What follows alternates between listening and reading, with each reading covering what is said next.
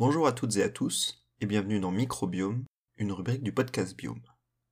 Ce deuxième épisode est consacré au terme éco-complexe, complexifiant justement un peu la notion d'écosystème.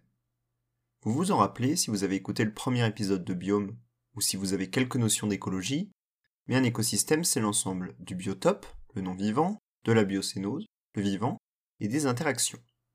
Mais prendre les écosystèmes indépendamment les uns des autres serait trop simpliste des écosystèmes voisins ont forcément un impact les uns sur les autres.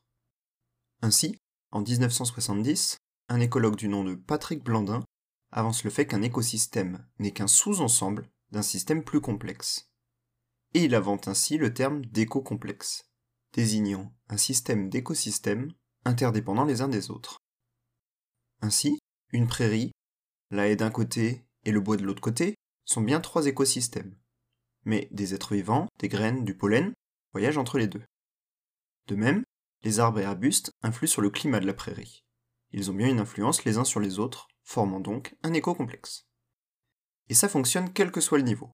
Même pour des mini-écosystèmes, comme ceux au niveau des racines, du tronc et des feuilles d'un arbre, formant ainsi un éco-complexe arbre, qui n'est donc plus seulement un individu.